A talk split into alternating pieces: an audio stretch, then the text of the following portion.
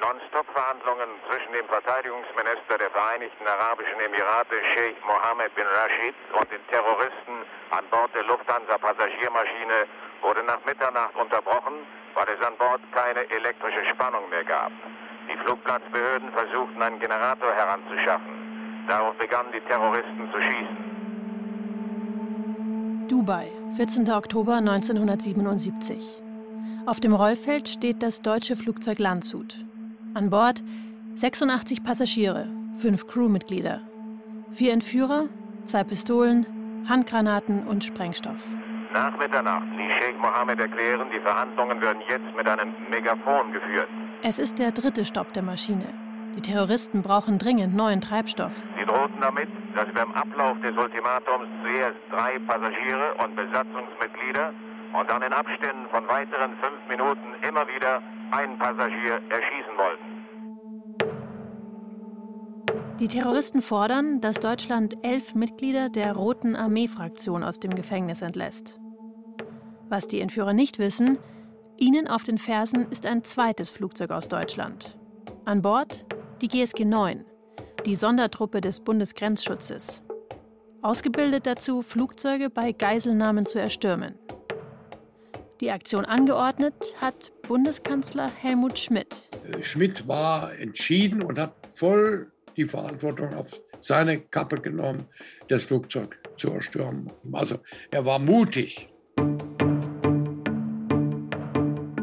Das ist der Kanzlercast, ein Podcast über unsere Kanzler und warum sie heute noch wichtig sind. Folge 5. Helmut Schmidt, der Krisenmanager. Ich bin Christina Auerbach.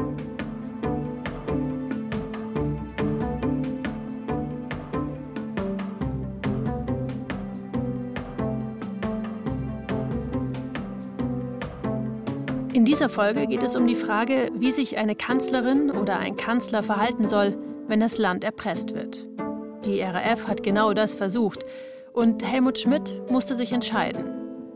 Mit Terroristen verhandeln und so vielleicht Menschenleben retten oder hart bleiben und den Tod von Unschuldigen in Kauf nehmen. Zwischen den beiden Möglichkeiten der Kanzler.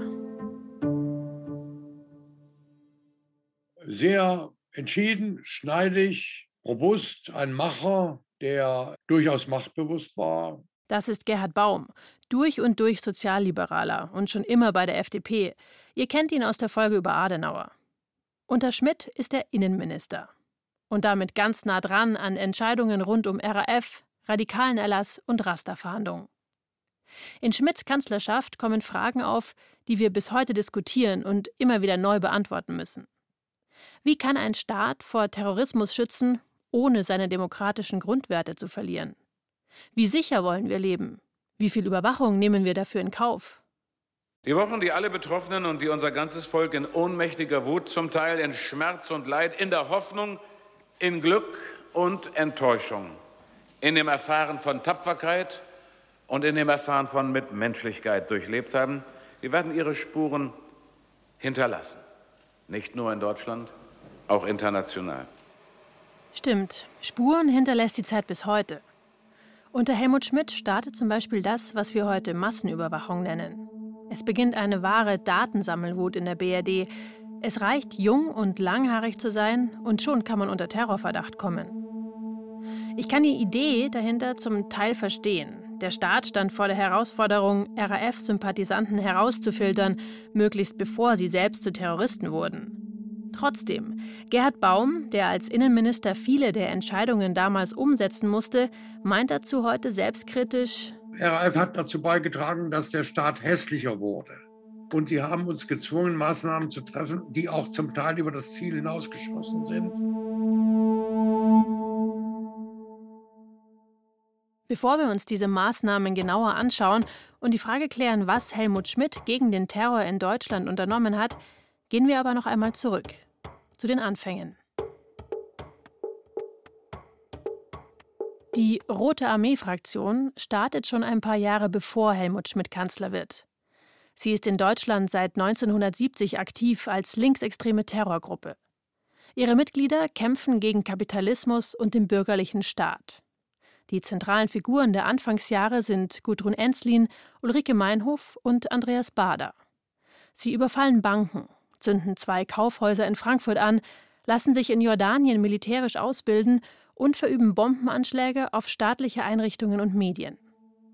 Als die sogenannte erste Generation der RAF 1972 zum größten Teil festgenommen wird, lautet die Bilanz vier Tote und 41 Verletzte. Enslin, Meinhof und Bader kommen ins Gefängnis Stuttgart-Stammheim. Lebenslänglich. 1977, da ist Helmut Schmidt seit drei Jahren im Amt, startet die zweite Generation der RAF, den sogenannten Deutschen Herbst. Sie wollen die Gefangenen der ersten Generation freipressen. Der Begriff Deutscher Herbst ist eigentlich viel zu poetisch für das, was passieren wird. Er beginnt mit der Entführung von Hans-Martin Schleyer. Schleyer ist Arbeitgeberpräsident und Vorsitzender des Bundesverbands der deutschen Industrie. Den Boss der Bosse nennt ihn die Zeitschrift Stern.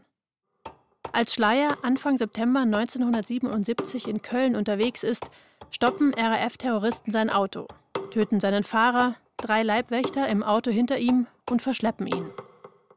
Die Entführung löst in Deutschland Angst aus, zum Teil sogar Hysterie. Wir mussten und müssen fürchten, dass die elf gefangenen Terroristen nach ihrer eventuellen Freilassung weitere schwere Verbrechen begehen würden, wie es diejenigen getan haben, die durch die Entführung von Peter Lorenz freigepresst worden sind. Diesen letzteren werden inzwischen die Tötung von neun Personen zur Last gelegt und weitere vier Mordversuche. Ein paar Jahre vorher hatte die RAF den Vorsitzenden der Berliner CDU, Peter Lorenz, entführt und mit ihm fünf RAF-Häftlinge freigepresst. Damals war die Bundesregierung auf die Forderung der Entführer eingegangen, mit tödlichen Folgen. Die entscheidende Frage war, geben wir nach oder nicht? Und die war relativ früh entschieden, nein. Der Staat lässt sich nicht erpressen. Die Terroristen kommen nicht frei im Austausch für Schleier. Das ist Helmut Schmidts Grundsatz. Den Entführern schleudert er entgegen: Beenden Sie Ihr irrsinniges Unternehmen. Sie irren sich. Wir werden uns von Ihrem Wahnsinn nicht anstecken lassen. Sie halten sich für eine ausgewählte kleine Elite, welche ausersehen sei, so schreiben Sie, die Massen zu befreien. Sie irren sich. Die Massen stehen gegen Sie. Was Schmidt da sagt, das stimmt schon. Andererseits ist die Bevölkerung durchaus gespalten. Zwar unterstützen die wenigsten die RAF und ihre Morde, aber seit dem Ende der 60er Jahre gärt ein Generationenkonflikt. Anders leben, freier leben, das wollen viele. Wir haben davon schon in der Folge über Willy Brandt gesprochen. Wenn ihr es verpasst habt, unbedingt nachhören.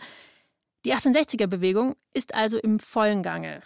Die Grünen stehen in den Startlöchern. Viele Junge wollen von ihren konservativen Eltern nichts mehr wissen, wollen weg von Schinkenröllchen, Eichefonier und gehäkelten Schondeckchen über der Sofalehne. Weg auch vom Verschweigen der Nazi-Vergangenheit. Man diskutiert linke Ideen von Marx bis Mao. Aber das findet der ehemalige Innenminister Gerhard Baum gar nicht so schlimm, wenn da nicht die RAF wäre. Sie haben uns wirklich gestört. Sie waren die Nachtseite dieser an sich positiven Demokratiebewegung. Weil Helmut Schmidt und die Bundesregierung nicht auf die Forderungen der Schleierentführer eingehen, verschärfen die Terroristen den Druck. Und zwar auf brutalste Art. Einen knappen Monat nach Schleiers Entführung kapern palästinensische Terroristen in Zusammenarbeit mit der RAF die Lufthansa-Maschine Landshut. Schleier ist da immer noch in der Hand der Geiselnehmer. Sie nennen die Orte, an denen sie ihn festhalten, zynisch Volksgefängnis. Die Landshut ist auf dem Weg von Mallorca nach Frankfurt, an Bord vor allem Touristen. Die Flugzeugentführer haben Waffen und Sprengstoff in einem Radio und in Kosmetikkoffern an Bord geschmuggelt. Während des Fluges dreht die Maschine plötzlich ab und landet zuerst in Rom. Die Luftpiraten stellen die gleichen Forderungen wie die Schleierentführer. Sie wollen, dass die RAF-Terroristen freigelassen werden. Dann heben sie wieder ab und es beginnt eine Odyssee durch den Nahen und Mittleren Osten. Die Landshut landet in Zypern, Dubai, Bahrain, im Südjemen und schließlich in Mogadischu, Somalia. Bei jedem Stopp stellen die Entführer Ultimaten. fordern Treibstoff, die Freilassung der RAF-Terroristen, Geld. Und sie drohen, Geiseln zu erschießen. Verteidigungsminister Sheikh Mohammed ließ den Terroristen wissen, dass er mit der Treibstoffaufnahme einverstanden sei. Darauf verlängerten die Luftgangster ihr Ultimatum um eine halbe Stunde. Die Terroristen sagten, sie würden um 9.30 Uhr Ortszeit mit der Erschießung des Kapitäns beginnen. In der Hauptstadt Bonn und der jungen westdeutschen Demokratie ist seit der Entführung Schleiers nichts mehr so, wie es war. Rund um den Bundeskanzler Helmut Schmidt übernimmt ein sogenannter großer Krisenstab die Entscheidungsgewalt. Nicht die Regierung, nicht der Bundestag, keine Debatte, keine Diskussion, ob Maßnahmen richtig sind oder nicht, sondern nur dieses Gremium, das hinter verschlossenen Türen tagt. Es ist die Stunde von Helmut Schmidt, dem Krisenmanager. Er ist der Chef im Krisenstab. Außerdem sitzen dort Regierungsvertreter, Innenminister, Außenminister und, und das ist das Besondere, auch die Opposition, die Erzrivalen Schmidts. Helmut Kohl von der CDU, den Schmidts SPD zusammen mit der FDP erst ein Jahr vorher bei der Bundestagswahl geschlagen hat. Und Franz Josef Strauß von der CSU, konservativer Hardliner und vehementester Gegner der SPD. Außerdem Menschen, die gar keine Politiker sind. Der Präsident des Bundeskriminalamtes zum Beispiel. Gerhard Baum ist während des deutschen Herbstes noch nicht Innenminister. Das wird er erst ein Jahr später. Aber als parlamentarischer Staatssekretär arbeitet er dem Krisenstab zu. Er ist also nah dran am Kanzler. Man wollte, wenn es schief ging, nicht allein die Verantwortung tragen für die Entscheidung, man geht auf die Forderung der Terroristen nicht ein. Die Gefangenen werden nicht freigelassen. Diese Grundentscheidung, dass die von allen mitgetragen wurde, das war ein kluger Schachzug, auch von Schmidt und der Regierung. Schmidt hat damals in der Regierungserklärung, war das, glaube ich, gesagt, wir müssen einen kühlen Kopf behalten. Hat Schmidt denn das in der Zeit? Ja, ich glaube schon. Ich finde diesen kühlen Kopf von Helmut Schmidt bemerkenswert. Denn kühl war in der Zeit so ungefähr gar nichts. Der große Krisenstab zeigt, wohin die RAF die westdeutsche Demokratie treibt. Helmut Schmidt soll die Teilnehmer des Stabes aufgefordert haben, auch das Undenkbare zu denken und gerne auch exotische Vorschläge einzubringen. Ein Mitglied macht den Vorschlag, das Grundgesetz zu ändern, die Todesstrafe wieder einzuführen und die RAF-Terroristen in Stammheim zu erschießen. Soll der Staat also zum Mörder werden dürfen in Ausnahmesituationen? Kein Bundeskanzler vor Helmut Schmidt musste solche Entscheidungen treffen. Aber Schmidts moralischer Kompass ist klar. Er lehnt die radikaleren Vorschläge ab und hält am ursprünglichen Plan fest, Zeit gewinnen, um doch noch das Versteck von Schleier zu finden und die Landshut zu stürmen. Schmidt war entschieden und hat voll die Verantwortung auf seine Kappe genommen, das Flugzeug zu erstürmen. Und da hatte er die Unterstützung des Krisenstabes. Aber er war derjenige, der die Entscheidung getroffen hat. Und wenn sich fehlgeschlagen wäre, hätte er die Verantwortung auch übernommen. Er wäre zurückgetreten. Und das Risiko der Befreiung war außerordentlich hoch. Sein Rücktrittsgesuch soll Schmidt schon bei sich getragen haben in der Zeit. Beim vorletzten Zwischenstopp im Jemen gibt es den ersten Toten der Entführung. Die Terroristen erschießen den Piloten der Landshut per Kopfschuss. Seine Leiche bleibt im Mittelgang des Flugzeugs liegen, sein Copilot muss weiterfliegen. Spätestens jetzt ist jedem grausam klar, an dem, was Helmut Schmidt und der Krisenstab entscheiden, hängen Menschenleben. Der Copilot landet die Maschine am 17. Oktober in Mogadischu. Knapp fünf Tage dauert die Entführung da schon. Es ist heiß in der Maschine. Die Toiletten sind verstopft. Klamotten, Sitze stinken nach Schweiß und Urin. Die Entführer stellen ein letztes Ultimatum für die Freilassung von Bader, Enslin und Co. Die 23-jährige Stewardess Gabriele Dillmann darf per Funk einen letzten Appell an die Bundesregierung schicken.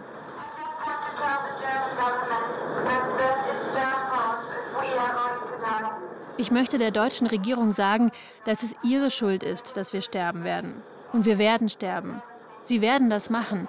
Wir werden jetzt sterben. Ich versuche das so gut es geht zu verkraften. Sagen Sie meiner Familie und meinem Freund, dass ich sie liebe.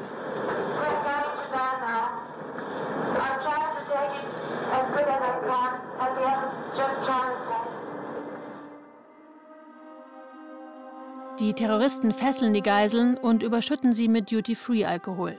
Sie wollen alles in die Luft sprengen. Schließlich lenkt die Bundesregierung ein, zum Schein. Sie verspricht, die RAF-Terroristen freizulassen und nach Somalia zu bringen. Die Entführer verlängern ihr Ultimatum ein letztes Mal. Zeit für die GSG 9, sich bereit zu machen. Es ist dunkel, kurz nach Mitternacht, als sich die Spezialeinheit von hinten an die Landshut schleicht. Im einzigen Winkel, den die Entführer nicht einsehen können. Dann kommt das Codewort. Feuerzauber. Die Männer stürmen die Maschine über alle Ein- und Ausgänge, rufen Köpfe runter. Wo sind die Schweine? Die Passagiere reagieren reflexartig und ducken sich. Beamte und Entführer schießen. Der Einsatz dauert nur sieben Minuten. Und es passiert, was keiner zu hoffen wagt. Alle Geiseln und die GSG 9-Beamten überleben. Drei der vier Terroristen sterben. Der Einsatzleiter der Antiterroreinheit wird später sagen, als erstes rief ich Helmut Schmidt an. Er war völlig fertig, konnte zuerst nicht glauben, dass wir auf unserer Seite keine Opfer hatten, nur einige Leichtverletzte. Ich merkte, wie er schluckte. Er hatte natürlich mit Toten gerechnet. Als die Nachricht von der gelungenen Befreiung in Deutschland ankommt, überschlägt sich alles. Die Geiseln von Mogadischu sind frei. Bader wurde tot aufgefunden. Frau Enslin wurde erhängt aufgefunden. Die Gefangene Möller wurde mit Schnittverletzungen aufgefunden. Hans-Martin Schleier wurde von seinen Entführern ermordet. Helmut Schmidt hat sich nicht erpressen lassen. Die Geiseln sind frei. Schmidt könnte ein Held sein. Aber ihm ist auch klar, ich war von vornherein ganz gewiss, dass wir an seinem Tode mitschuldig waren. Er sei verstrickt in Schuld. Schuld gegenüber Schleier und gegenüber dessen Frau Waltrude. Helmut Schmidt belastet Schleiers Tod, das sagt er immer wieder. Aber er wird Zeit seines Lebens hinter den Entscheidungen stehen, die er während des deutschen Herbstes getroffen hat.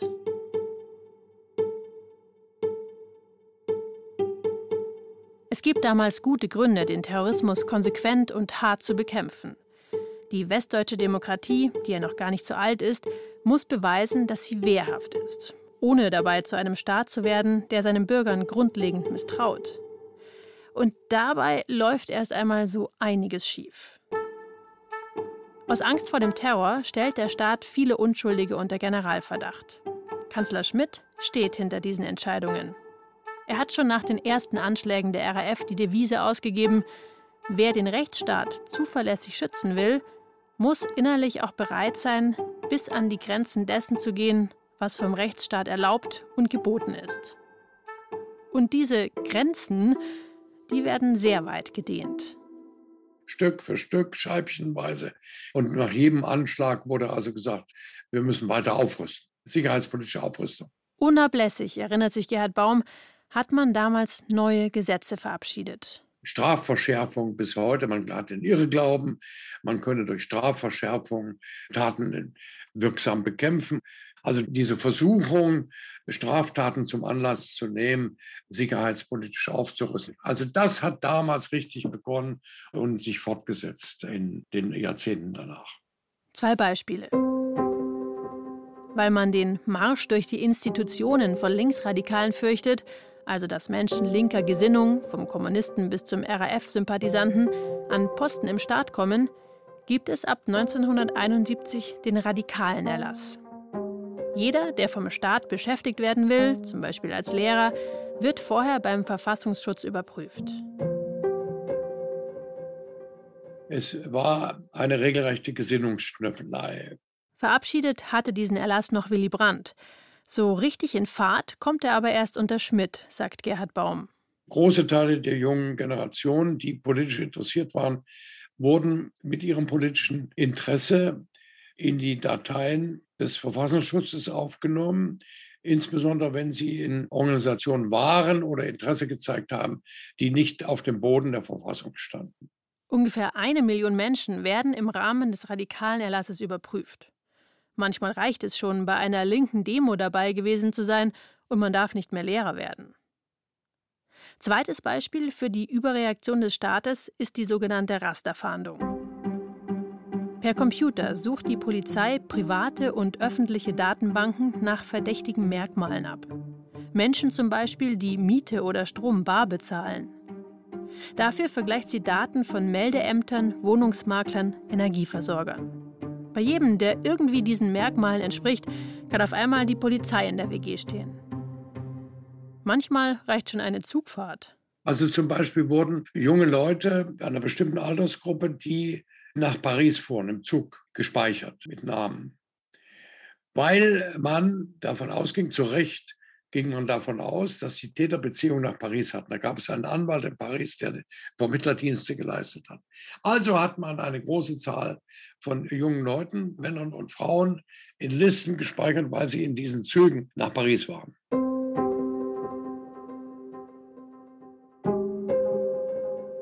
Erst ganz langsam beginnt eine Phase des Nachdenkens. Sind wirklich alle Maßnahmen sinnvoll? Wann schießt der Staat über das Ziel hinaus?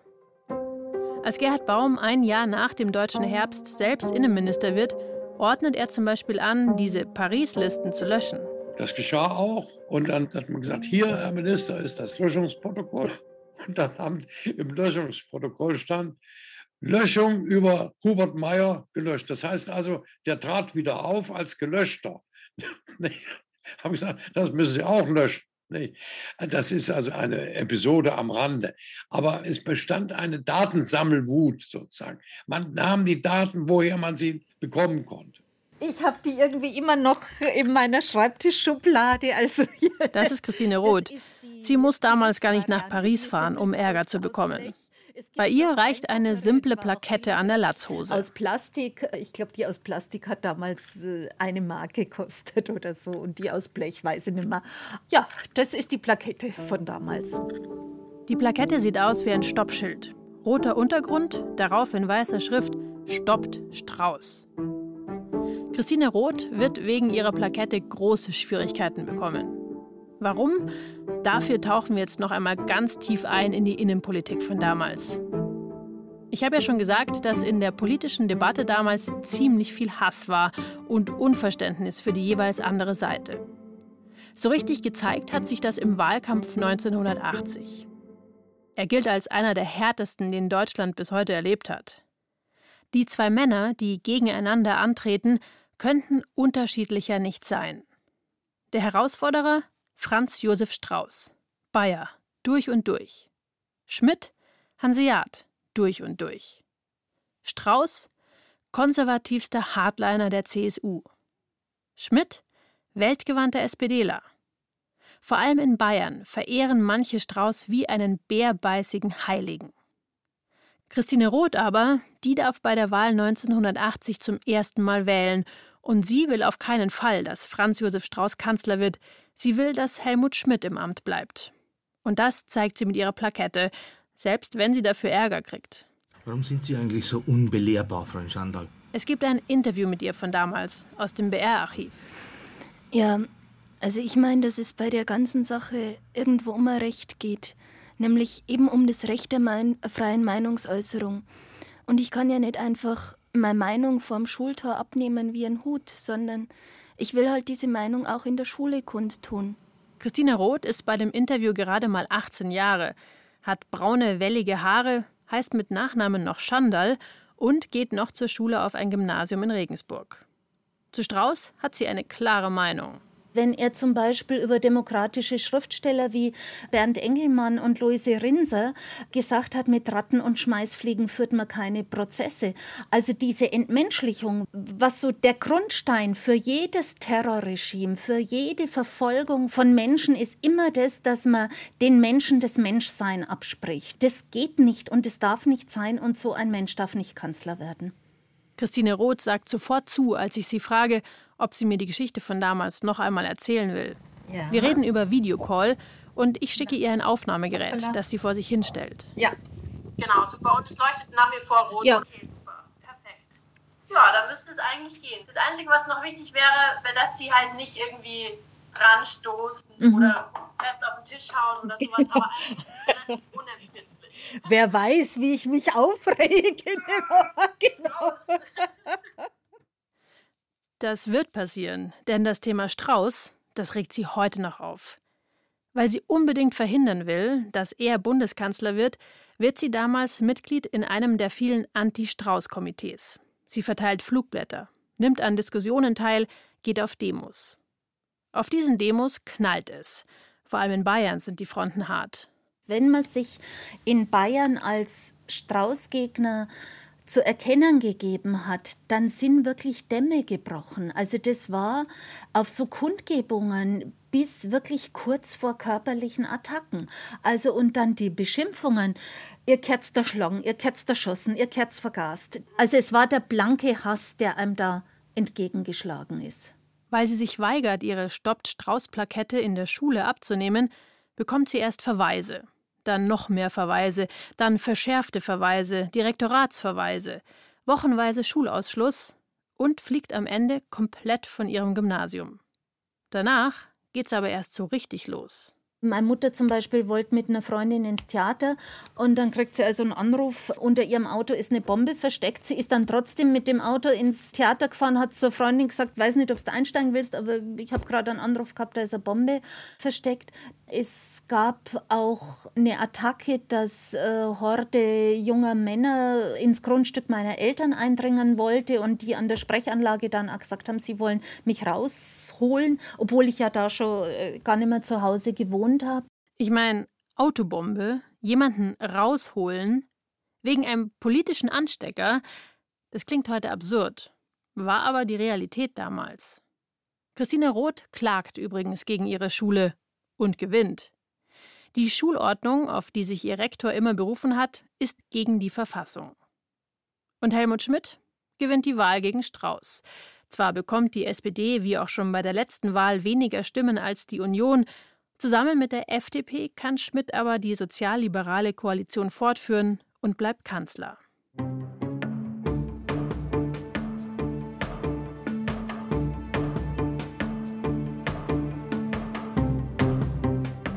War Helmut Schmidt der richtige Kanzler für die Zeit, in der Deutschland streitet und um die Frage ringt, welchen Staat wollen wir denn jetzt? darf, kann, muss zum Beispiel ganz banal in Schulen über aktuelle Politik geredet werden. Wie viel Meinung ist erlaubt?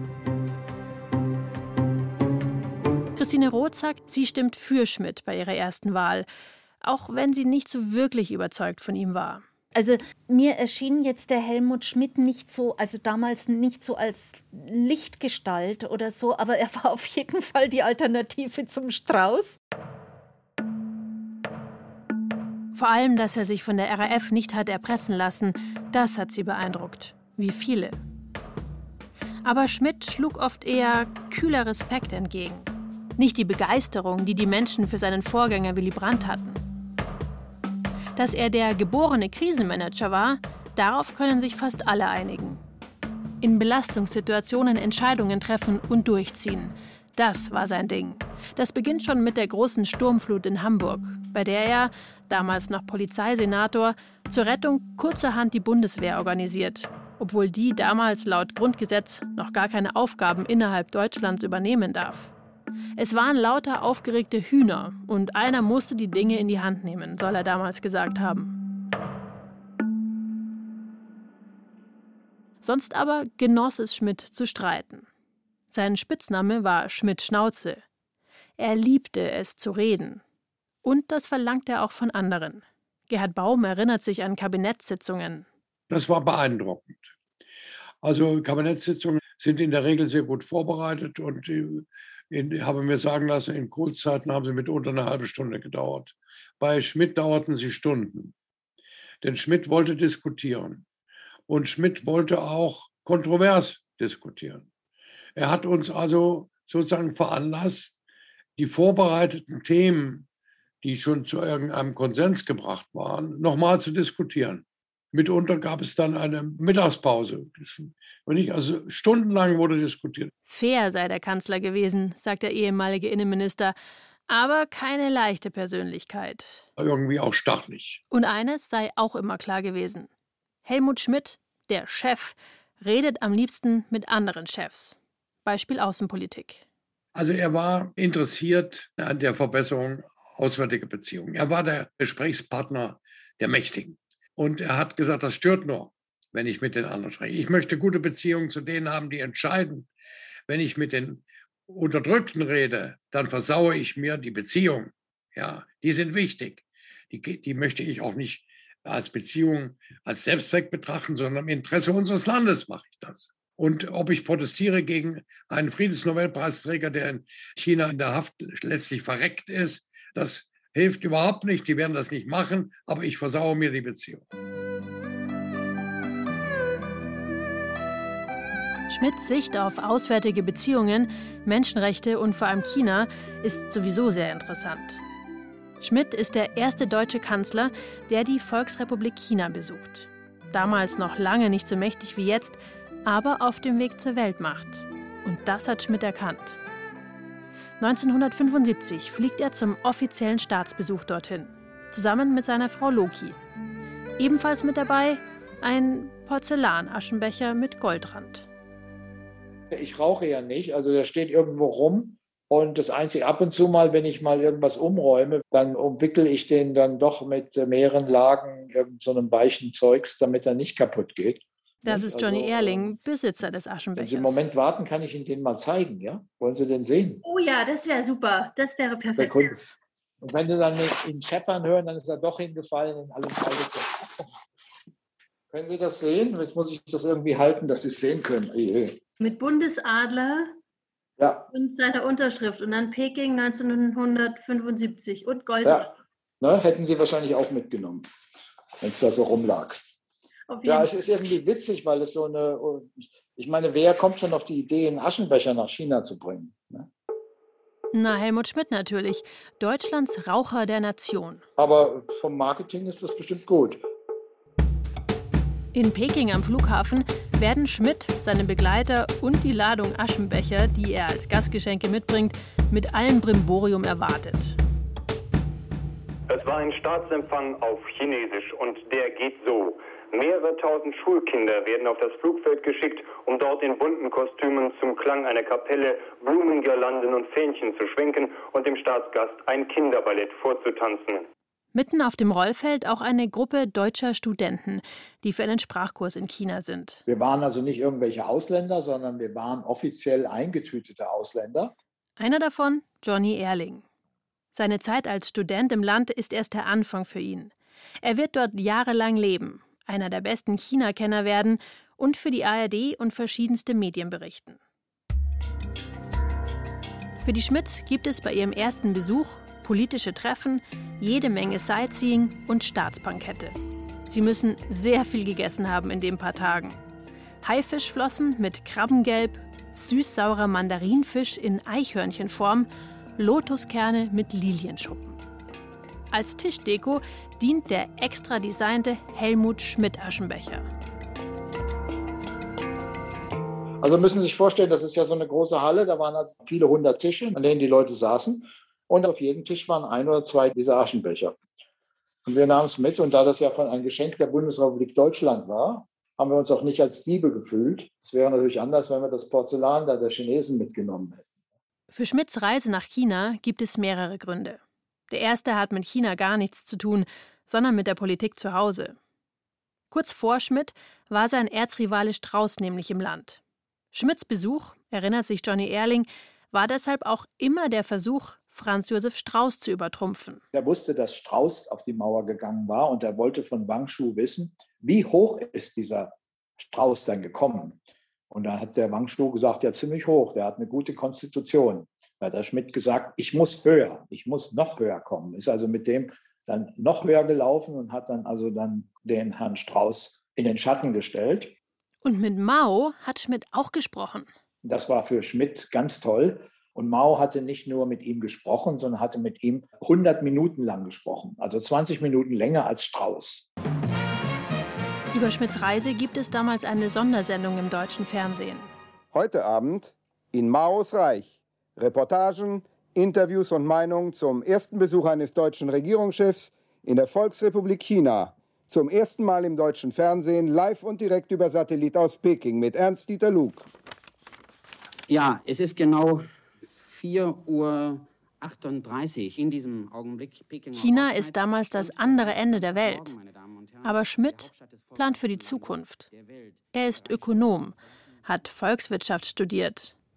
Er ahnt, dass China auf dem Sprung ist. Wir spielen im politischen Weltbild der Chinesen durchaus eine wichtige Rolle, auch eine wichtige Rolle innerhalb Europas, so wie umgekehrt wir ja auch gut dran täten, uns klar zu werden über die stetig wachsende Bedeutung, die dieses 800 Millionen Volk über die ganze Erde hat, über den stetig wachsenden Einfluss dieses Staates auf die Weltpolitik insgesamt. In den folgenden Jahren wächst Schmidts Liebe für China. Er ist immer wieder dort. Chinesische Politiker sind bei ihm zu Gast in Deutschland. Sein Blick auf das Land wird dabei immer, ich nenne es mal, rosaroter. Weil eine Sache, die spricht er nie an was also so chinesische Menschenrechte, autoritäre Staatsführung und alles angeht. Da war er später ganz knallhart. Das ließ er also in der Argumentation gegen China oder so weiter nicht gelten. China war für ihn eine Großmacht und die man als Großmacht behandeln muss. Und wo es im Interesse Deutschlands ist, mit ihnen auf einen guten Turn zu kommen, weil das Problem da ist, dass sich Deutschland nicht leisten kann, da irgendwie eine eigene Großmachtpolitik zu spielen. Ich würde für die Menschenrechte in meinem eigenen Staat notfalls auf die Barrikaden gehen, sagt Schmidt einmal in einem Interview mit der Zeit. Aber ich habe nicht das Recht, anderen Leuten öffentlich Ratschläge zu geben, wie sie die Menschenrechte verwirklichen. Ja, das war seine Position. Es bedeutet nicht, dass er diese Sachen nicht sah. Nicht? Aber er betrachtete sie im Prinzip als eine Angelegenheit, die in dem jeweiligen Land eine Rolle spielt. So schätzt das Johnny Erling ein, der ja für die ARD jahrelang aus China berichtet hat und Schmidts Politik mit dem Land seit seinem ersten Besuch verfolgt hat. Ich wage zu behaupten, wenn ein jetziger Bundeskanzler oder Kanzlerin nach China reisen würde, ohne die Menschenrechtslage anzusprechen, wäre ein Shitstorm vorprogrammiert.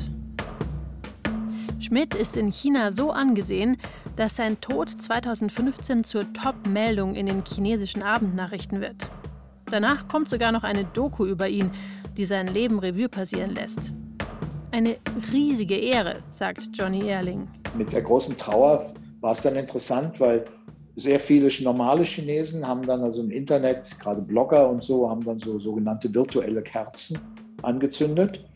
Einige Dissidenten aber protestieren, eben weil Schmidt die fehlenden Menschenrechte nie angesprochen hat. Das hat aber die Zensur dann gelöscht. Schmidts Besuch in China nur durch unsere heutige Brille zu bewerten, ist natürlich zu einfach. Trotzdem finde ich, er hat es sich ganz schön leicht gemacht all die Jahre. Gerade jemandem wie Schmidt muss klar gewesen sein, dass ein autoritärer Staat jedes Schweigen beim Thema Menschenrechte für seine Zwecke ausnutzen wird.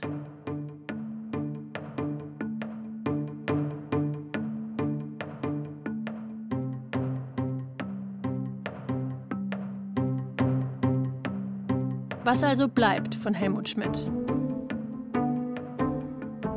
Ein brillanter Redner, kein einziges Äh, der seine Meinung, einmal getroffen, laut und ohne Zweifel äußert, auch wenn sie nicht immer populär ist.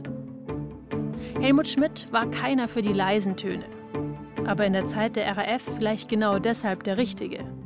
Der Kapitän mit Hanseatenmütze.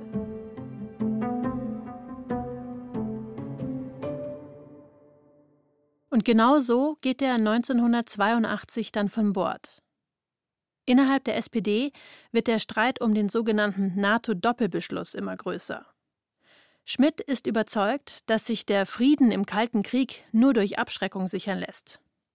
Als die Sowjetunion neue Atomraketen aufstellt, sieht er deshalb das Gleichgewicht in Europa gefährdet.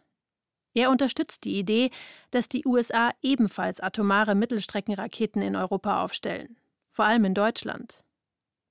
In der SPD sind viele gegen Schmidts Pläne. Die Partei streitet so hart, dass sie fast zerreißt. In Deutschland entsteht die Friedensbewegung. Schmidts Position innerhalb der Partei ist geschwächt. Und auch viele Deutsche finden ihn zu radikal. Dazu kommt ein Streit mit dem Koalitionspartner FDP um den Bundeshaushalt. Vier FDP-Minister treten deshalb von ihren Ämtern zurück. Die FDP beginnt Koalitionsverhandlungen mit der CDU und startet schließlich ein konstruktives Misstrauensvotum. Ihr neuer Kanzlerkandidat heißt Helmut Kohl. Es ist eine heftige Debatte im Bundestag am Tag des Misstrauensvotums. Schmidt greift die FDP an, wie immer rhetorisch brillant. Ihre Handlungsweise ist zwar legal, aber sie hat keine innere moralische Rechtfertigung. Es nützt nichts. Helmut Schmidt verliert die Abstimmung. Helmut Kohl kommt an die Macht. Der Kapitän Schmidt verlässt Bonn und kehrt nach Hamburg zurück. Als er am Flughafen in Hamburg landet, warten da mit Fackeln in den Händen die, die ihn immer verehrt haben und bis heute verehren. Seine Hamburger.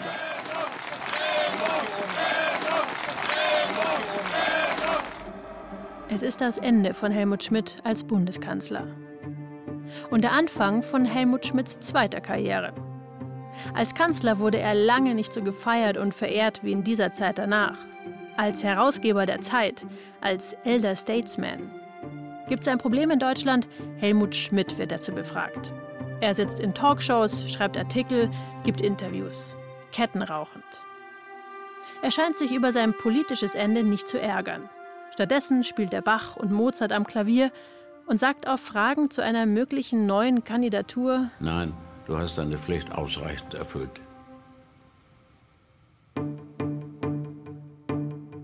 Der neue Bundeskanzler dagegen, der steht in den Startlöchern. Wir wollen, dass die Lebensverhältnisse hier in der DDR so schnell wie möglich verbessert werden. Wir wollen, dass die Menschen sich hier wohlfühlen. Wir wollen, dass sie in ihrer Heimat bleiben und hier ihr Glück finden können. Das, auf was Helmut Kohl sein Leben lang hingearbeitet hat, wird wahr. Endlich. Er wird Kanzler. Und er wird es bleiben, für eine verdammt lange Zeit. Wie aus dem jungen Wilden aus Ludwigshafen der Kanzler der Einheit wird, der Weltgeschichte schreibt, das gibt's in der nächsten Folge.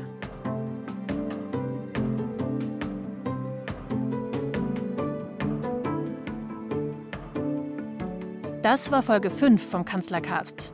Helmut Schmidt, der Krisenmanager. Autorin war ich, Christina Auerbach. Regie Helen Malich. Ton und Technik Regina Stärke und Peter Preuß. Sounddesign Martha Bahr. Redaktion Till Ottlitz. Zum Redaktionsteam vom Kanzlercast gehören außerdem Johannes Bertou, Birgit Frank, Ingo Lierheimer, Linus Lühring und Klaus Uhrig. Ich bin Christine Auerbach.